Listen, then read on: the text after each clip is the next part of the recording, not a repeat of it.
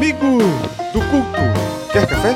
Café com quê, meu querido? Café com Dungeon. Glória, aleluia. Bom dia, amigos do Regra da Casa. Estamos aqui para mais um Café com Dungeon, na sua manhã com muito RPG. Meu nome é Rafael Balbi e esse é o episódio 500 do Café com Dungeon. Quem acreditava, hein? Eu mesmo não acreditei que fosse chegar nesse ponto, não. Mas estamos aí, sem falhar, todo dia com um episódio novo aí para você, dentro dos dias propostos, é claro, mas sempre trazendo aí sem falha um conteúdo de RPG na sua manhã. E, bom, vamos ao que interessa. Hoje eu vou falar sobre o mestre o ilusionista. O mestre ilusionista, quem é esse cara? Né? O mestre ilusionista é o sujeito que ele tá ali com uma missão muito nobre. Ele quer divertir o grupo. E nada mais nobre do que isso, né? É muito importante que o mestre tenha noção de seus papéis dentro do jogo e um deles é divertir o grupo. O que, que eu quero dizer com isso? quero dizer que esse mestre, ele, ele não tá ali para de repente ser um fiel seguidor das regras, ele não tá ali como escravo das regras, ele não tá como escravo do game design, né? Ele é um cara que ele olha o grupo, vê como o grupo está se comportando e ele automaticamente percebe como é melhor ele proceder para o grupo se divertir. Então, vamos supor, ele pega os dados, rola e ele faz um barulho no grupo e todos os jogadores no mesmo momento entram em êxtase. Né? Porque, afinal de contas, eles não sabem o que vai acontecer, eles respiram rápido. Esse mestre ele tem um pleno controle das emoções de seus jogadores. Né? Ele, só o, simples rolar de dados desse mestre já causa um furor né, em todo mundo. Todo mundo não sabe o que vai acontecer. O que será que ele vai fazer agora? Né? É importante você ter a noção de que você rolar o dado atrás do escudo gera um efeito muito imersivo, né? Você rola atrás do escudo ninguém sabe uh, o que, que, é aquele mistério que está rolando ali. Agora, quando você diz que, por exemplo, bom, seu personagem uh, ficou perdido na floresta e você rolou ali atrás do escudo, pô, pode ter saído um resultado que era melhor, que o jogador não se perderia. Mas aí como é que você vai aproveitar aquela aventura que você planejou né, com tanto carinho e com tanta atenção ao que o grupo precisa, né, ao que, o que é melhor para aquele grupo. Você sabe, afinal de contas, o que é melhor para todos. Então, pô, é melhor aproveitar o teu roteiro, né? É, essa coisa do mestre ilusionista normalmente é que ele tem um roteiro pronto. Afinal de contas, ele não é mal preparado, né? Ele é um cara muito bem preparado. Então ele já sabe mais ou menos o que vai acontecer. Ele sabe o início, o meio e o fim daquela sessão. É claro que tem uma coisa no meio aí que são que, que os jogadores vão decidir. Mas sinceramente é irrelevante isso, né? A gente não quer saber quer dizer, o que, que o jogador vai mudar. Ele não vai mudar nada, na verdade. É importante que ele pense que ele está mudando. Né? Então, o que, que você faz? Por exemplo, o jogador você vai rolar para ver se ele se perdeu. No teu roteiro, na, tá aqui, ele vai se perder na floresta. Então, você só joga o dado para ele pensar que você tá rolando. E ele vai pensar: será que eu me perdi? Será que eu não me perdi? É provável que eu não tenha me perdido porque eu sou bom. Essa barra é importante ser forçada. Porque você jogou atrás do escudo, ele não tá sabendo, existe um mistério ali. E você nem olha o dado. Você fala que ele se perdeu na floresta. E aí você coloca o seu roteiro em prática. Ele nunca vai saber que aquilo não foi escolha dele. Né? Afinal de contas, é, fica muito claro que você rolou o dado. Né? Se você rolou o dado, tá, tá, atrás do escudo, ele confia em você, ele não tem por que achar que você vai ignorar o resultado do dado, né? Afinal de contas, porque você vai. Porque você mentiria para ele. Mas não, você chega lá e você faz um pequeno subterfúgio e coloca a, a, aquele, aquele pedaço da aventura que começa quando ele se perde na floresta. Por quê? Porque você é um bom mestre ilusionista. Você está passando a ilusão de escolha para ele, né? E nada mais libertador do que uma ilusão de escolha, né? Porque afinal de contas, se o jogador tem escolha plena, né? Se ele escolhe o que, que vai acontecer com ele, pode dar uma história sem pé nem cabeça, né? E o objetivo da gente é contar uma história.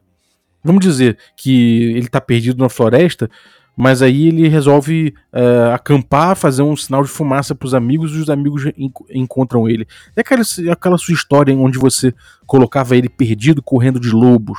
Como é que vai acontecer aquela cena que você pensou? Né? É importante que isso não aconteça. Então, quando ele começar a botar ali o, o, fogo ali, você rola um dado e fala que começou a chover. Porque afinal de contas você finge que tem uma tabela ali que você rolou. Não tem tabela nenhuma. mas você mostrou que foi justo para ele. E começou a chover, olha que coincidência. Você botou fogo ali, começou a chover, não deu para fazer uma fogueira, meu amigo. E aí você começa a tocar aquela cena porque você começa a falar dos lobos chegando, uivando, você fala da câmera que tá ali em cima do tronco ali no, no chão, e aí pega uma, uma tomada assim, rente ao chão, passa só as patas dos lobos em volta, né? E aí você começa a botar aquela tensão e dá, e dá a ilusão do jogador que ele escolheu, pô. Ele, putz, se ele tivesse conseguido botar fogo ali, ele conseguiria chamar os amigos. Mas não, ele foge. E você conseguiu fazer a cena que você queria, né? Isso aí, cara, é uma coisa muito importante, porque o jogador tá pensando que ele tá tentando sobreviver àquele desafio, e no fim das contas ele vai sobreviver, né? O importante é você guardar atenção para aquele momento em que ele vai fazer aquilo que você pensou que ele fosse fazer. E aí você dá o clima, você dá o tom, você dá o realmente a, a, a, o drama da cena, né? Você mostra como aquela cena é épica. O importante é ser épico. Então, pô, o cara tá fugindo do lobo. Aí você, pô, você sabe que tem ali um canyon. Ele, pô, ele pode tem o canyon cheio de, de mata e, e floresta e árvore com cipó e tal. E você fala pro jogador, você descreve como tem aquela árvore ali com aquele cipó e aquele precipício em frente, mas que de repente dá para pular ali e atravessar o cânion e cair do outro lado, deixando os lobos para trás. Você meio que descreve já, empurrando um pouquinho essa ideia, né? Você só dá aquela. empurra um pouquinho essa ideia. Que aí o jogador vai, vai falar que, porra, ele vai achar que a ideia é dele quase. Então ele vai lá falar que, porra, então vou pular em cima da árvore. Aí você fala do cipó já balangando ali, ele fala que vai pegar o cipó, vai pegar impulso para pular por cima do canyon e cair do outro lado. E aí você sabe que, pô, é uma coisa difícil de acontecer. A chance ali dele se dar mal é muito grande. E aí ele fala, porra, é um risco que assumir. Eu vou fazer isso porque se eu morrer, morrer. Se morrer, morri. É isso aí. Vamos lá, vamos jogar. Qual a chance, mestre? Você fala chance. Só que aí você. Você rola. Você rola até do teu escudo. Você mesmo, você mesmo rola. Você não precisa pedir para ele rolar. Ou então, Melhor ainda, olha só, uma técnica de mestre ilusionista muito boa. Você não fala qual a dificuldade do teste. Você não, você não fala isso. Você deixa ele tentar fazer o teste. E aí, vamos supor, ele tirou 12. Aquele 12 palmolão, né? Aquele 12 que não significa nada. Porra, 12 é fácil, porque você consegue. Se, se você quiser que 12 seja uma falha, ele é uma falha. Se você quiser que ele seja um sucesso, pode ser um sucesso. Isso vai até 15, mais ou menos. Então você tirou lá 15.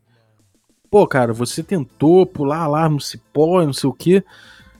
Pegou o cipó e, pô, passou por cima do cânion, chegou lá do outro lado, caiu em cima de um galho, o galho quase quebrou, mas você ficou de pé. Porra, deu o tom já. Não depende muito do resultado que ele der ali. Se ele der um resultado pequeno ali, baixo no, no dado, você faz aquele, aquele feio forwardzinho. Você faz até melhor, você faz uma marmeladinha ali. Você chega pro cara e fala, então, é, você foi pegar o cipó, o cipó quebrou, os lobos estão à sua volta ali, e aí você fala de outro cipó e ele tenta de novo, e aí você vai botando os lobos cercando mais ele, até ele até ele passar no dado, entendeu? Você vai fazer isso, você vai apertando ali, botando mais tensão até ele passar no dado, mas enfim, o perigo mesmo você não oferecer. Você pode até falar que os lobos estão atacando ele e rolar vários dados atrás do escudo e falar que, bom, que eles estão errando, que estão quase acertando. Nossa, que sorte a sua. Bota a mão na cabeça.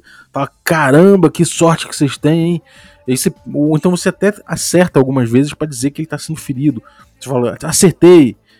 Mas você dá aquela olhadinha e vê quantos HP que ele tem. Né? Se ele tiver 3 HP, dá um ponto de dano. Depois dá mais um. Aí quando ele ficar com um, ninguém mais acerta. Mas ele não vai saber. É que você tá rolando o dado. Por que você ia mentir para ele? Né? Então, esse tipo de coisa vai criando tensão. O jogo tá na tua mão, cara. O jogo ali tá sob controle. Né? E o jogador tá achando que ele tem, que ele tem opções ali, que ele tem. Que, que, que as decisões dele vão influenciar. Mas não importa. O que, o que importa é que tem uma história para você contar ali. Né? Você tá contando uma história. Então é importante que ele siga essa história. Né? É, é claro, pô, o que tem de maneiro ali? Ele é um. Ele tá interpretando o personagem dele. Ele fala as frases de efeito muito maneiras e, e fica legal, né?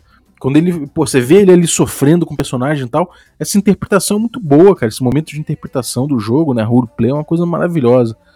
Pô, adoro roleplay. Então. Pô, nesse momento aí que você pega esse, esse jogador começa a, a trabalhar essas ilusões em torno dele, ele começa a cair dentro do teu jogo numa imersão que é difícil de atingir, né?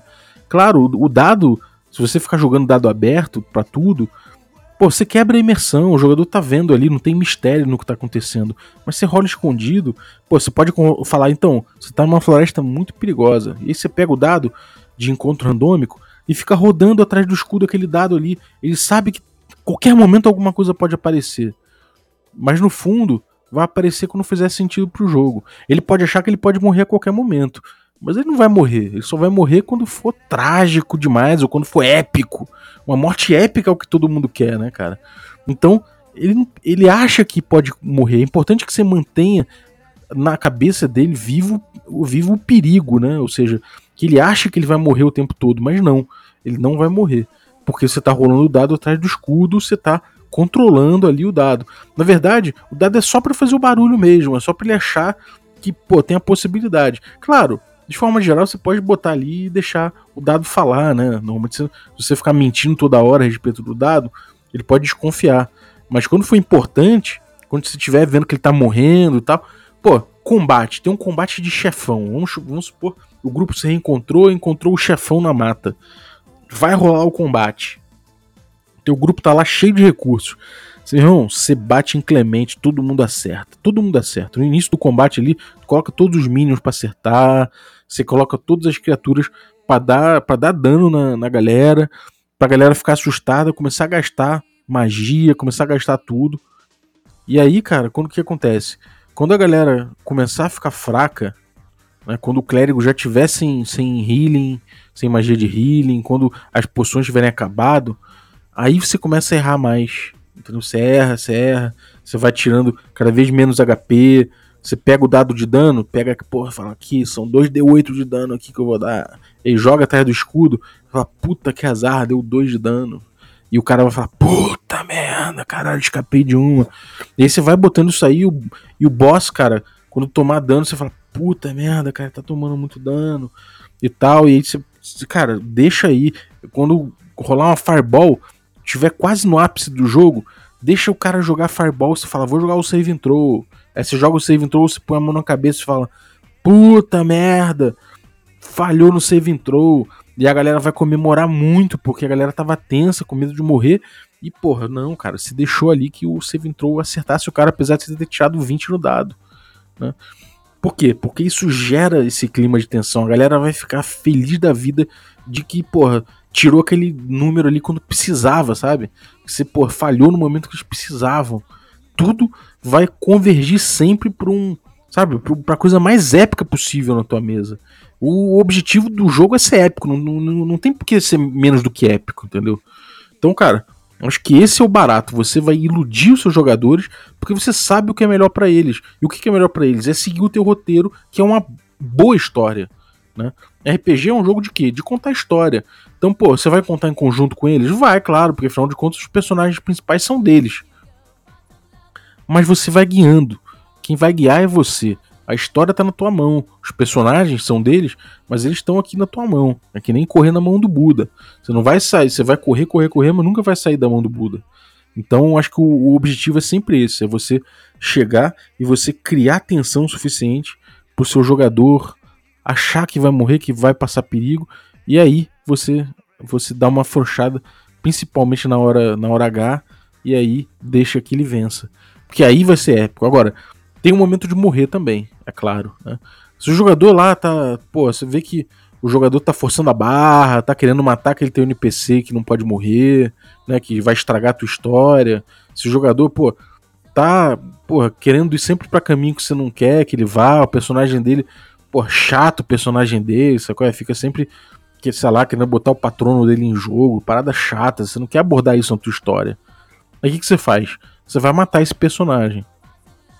Só que você vai deixar esse personagem chegar no momento épico, né? Você vai deixar aqui, pô, sei lá, você vai fazer com que na luta desse boss aí que a gente tá falando, que, pô, o personagem dele vai ser acertado pelo boss e vai matar. E é bom que ele morre ali no último round, sabe? O boss cai logo depois, você vai falar como o boss tá mal, o boss tá quase caindo, mas o boss tá lá, pega, recolhe sua energia e dá um golpe fulminante no fulano. Aí você joga o dado e fala, puta, tirei 20. Faz até que tá com pena do jogador. Fala, puta, tirei 20. Tá aqui, ó. Aí você pega o dado, coloca o 20 pra cima e mostra assim por cima do escudo, né? Ó, tirei 20 aqui. E aí, cara, pô, o jogador coloca a mão na cabeça, você fala, vamos ver, vamos ver o dano. Aí você olha na ficha dele rapidinho, ele tá com 38 pontos de vida ainda. Pô, filho da puta, mal tomou dano. Beleza. Pega aquela, aquele punhado de D6 assim, joga, não, esse cara tem, tem poder dele aqui, que é o poder. Cara, assim, botou um poder ali, você inventou um poder. Porque o que importa ali é a narrativa. Então o que importa é ritmo, narrativa. Estamos aqui fazendo com que o combate seja épico. Então agora, nesse último, último golpe praticamente do, do, do boss, ele invoca o poder de dentro dele que faz a mão dele brilhar. Bah, dá um soco no meio do, do peito do cara, arranca o coração dele e come o coração dele. Nesse momento, uh, ele revela, o vilão revela que o único jeito de, de matar o patrono daquele cara ali é comendo o coração do seu do seu do seu do seu apadrinhado. E aí, pronto, você mata dois coelhos com uma cajadada só. Joga o balde de dados, você fala, puta, deu 42 de dano. O cara fala, puta, morri. Ele fala, pô, então o cara tirou teu coração, tem nem como fazer. Tem nem como fazer rolagem de, de morte aqui. Morreu de vez. E tira lá o coração e come o coração. Acabou teu patrono também, acabou. Acabou, limou essa parte da história que o jogador tá querendo contar, cara, não suja a tua história com a história que o jogador tá querendo trazer, entendeu? Se ele não tiver entrando no teu esquema, mata, cara, mata, mas dá uma morte épica. Porque o que acontece? Você, porra, botou ali antes do vilão morrer, você botou o último golpe dele que ceifou um amigo da galera.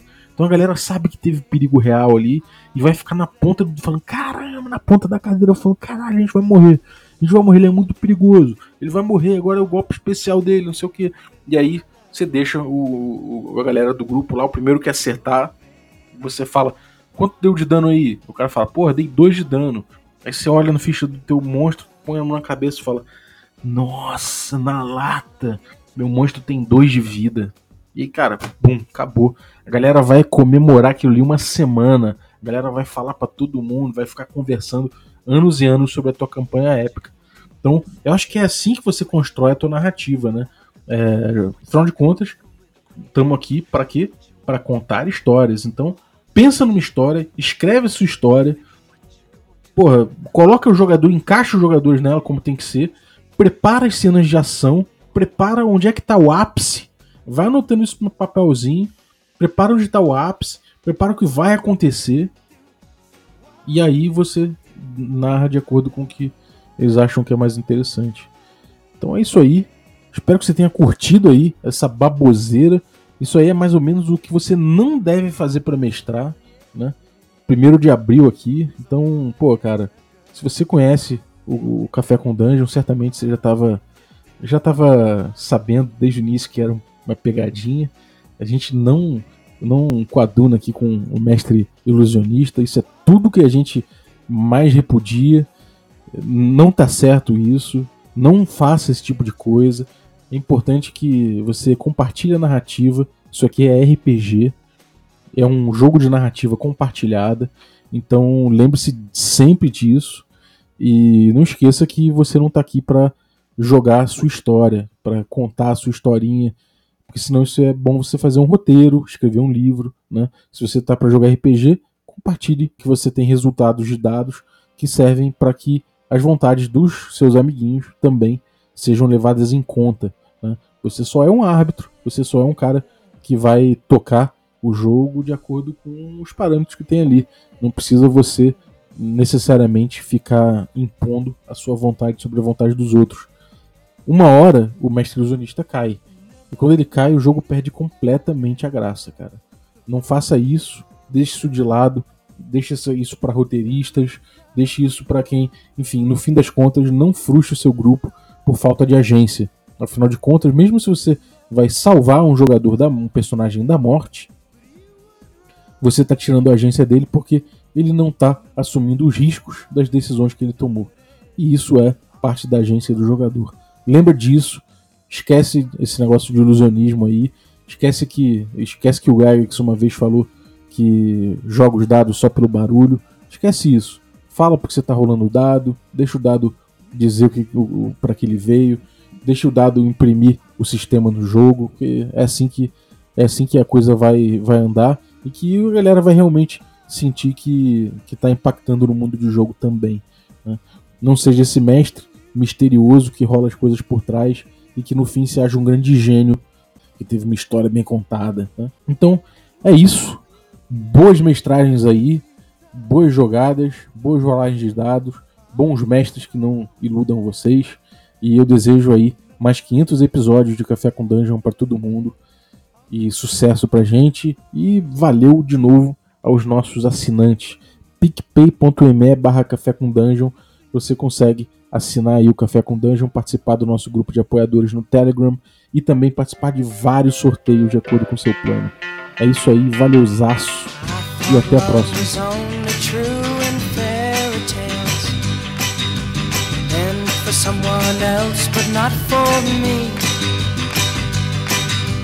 love was out to get me.